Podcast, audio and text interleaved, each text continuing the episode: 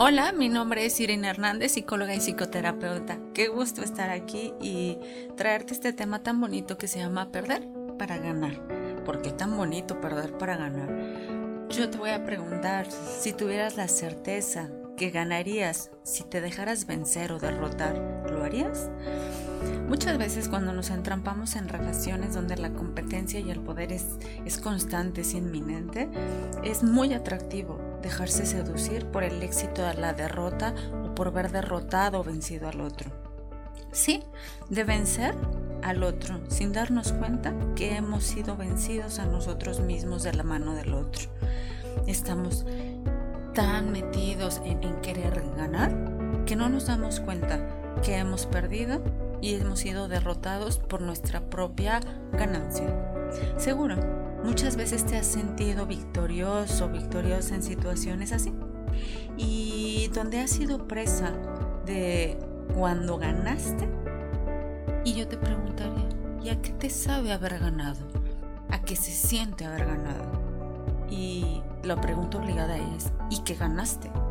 Y te pregunto esto porque si es una batalla, ¿no? Con el otro, seguramente es porque tenías una intención de ganar, pero muchas veces ni siquiera hay una intención de ganar en, una relación de trabajo, de familia, etcétera, etcétera. Sin embargo, nos dejamos vencer, como te decía hace rato, con, con esta competencia que no es una competencia clara, sino es una competencia como oculta que hemos hecho con nosotros mismos o que hemos hecho con el otro de forma encubierta. Es decir, que no es una competencia directa, no es una competencia como jugar un videojuego con un amigo a ver quién, quién gana más puntos. No es una competencia en donde dices, bueno, a ver quién gana el primer lugar. No, es una competencia en el día a día, en donde has hecho esta, este vínculo con el otro de a ver quién gana pero ¿qué quieren ganar? A veces ni siquiera es claro. Entonces te pregunto, ¿a qué te sabe? ¿Qué te deja haber ganado en este tipo de relaciones en donde no se trata de ganar, sino se trata de que incluso lleguen juntos a ese lugar para el cual está diseñada su relación? Por ejemplo, en un equipo de trabajo, que salga el éxito de ese proyecto, ese trabajo que hacemos en una relación de pareja, a que las cosas en la pareja funcionen bien y alcanzar esos objetivos en común. En una relación de familia, aquí se vivir en armonía y que los planes y futuros de la familia se vean concretados. Entonces, ¿qué te deja haberle ganado a esa persona con la que supuestamente tienes objetivos en común? Y el tema no era ganar, sino llegar juntos al objetivo. Quizá una de las ganancias principales o de las aparentes ganancias tiene que ver con tu seguridad y ese alimento a tu ego porque sí, pareciera que ganar nos alimenta el ego, pero me pregunto si es necesario alimentarlo. ¿Y por qué me lo pregunto y por qué te lo pregunto? Porque si tu, tu seguridad es tan fuerte, es tan segura, es tan poderosa, ¿por qué tendría que entrar en competencia? ¿Por qué tendrías que entrar en competencia para demostrarte o demostrar que eres tan fuerte y que puedes ganar? Es una contradictorio. Por ejemplo, yo lo asemejo mucho al cuerpo podemos hacerle creer que lo estamos alimentando.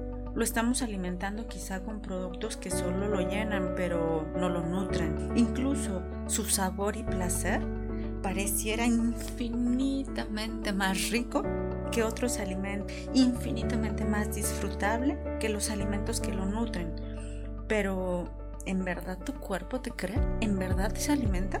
O al paso del tiempo se manifiesta y se descompone quizá con, no sé, con, alguna enfermedad o, con, o sintiéndose simplemente mal. Así, nuestras relaciones en el mundo. A veces creemos o le hacemos creer que lo estamos nutriendo, que nutrimos nuestra estima con falsos egos, escogiendo e involucrándonos con personas con quienes realmente parecieran importantes, pero solo que se han vinculado mutuamente con y viciado con relaciones de poder y de derrota, ¿no? Y nos hemos visto superados por estas, por, por esto atractivo, ¿no? De, de, haberle ganado al otro, entrando en competencias en donde verse, sentirse y demostrarse quién es mejor, incluso quién es el que sufre más o quién da más. Entonces, pero te habías puesto a pensar y a reflexionar, ¿qué pasaría si hoy en esa relación que sí te es importante, con esas personas con quienes sí tienes objetivos en común, tu equipo de trabajo, tu familia, tus hijos, en esa relación importante para ti. ¿Has pensado qué pasaría si hoy, en esa batalla oculta, te declaras vencido, vencida? Si otorgas esta batalla solo por hoy, si otorgas hoy la batalla y otorgas eh, este turno de haber perdido como parte del cambio? Es decir, ¿qué pasaría si antes de ser vencido por el otro, tú te declaras incompetente, te declaras vencido? Es decir, lo otorgas. ¿Cuál sería el nivel de éxito y para quién? Es decir, la batalla se la has otorgado como ganada al otro. Y la pregunta obligada sería, ¿y quién ganó? ¿El éxito fue para quién?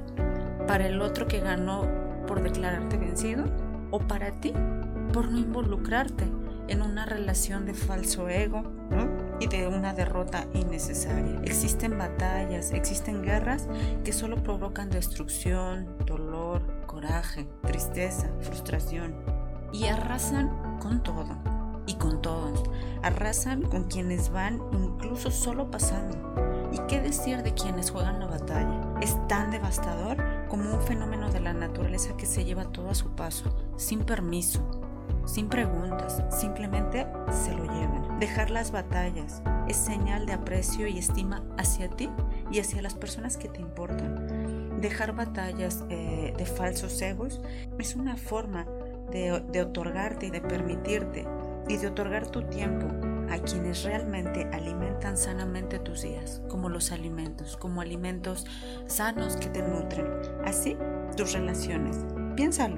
Hoy ¿Con quién quisieras ser el perdedor? Si decidieras hoy renunciar a una batalla y declararte perdido para realmente haber ganado, ¿con quién decidirías hoy perder la batalla? Piénsalo. Mi nombre es Irina Hernández y te acompaño, psicóloga y psicoterapeuta. Gracias.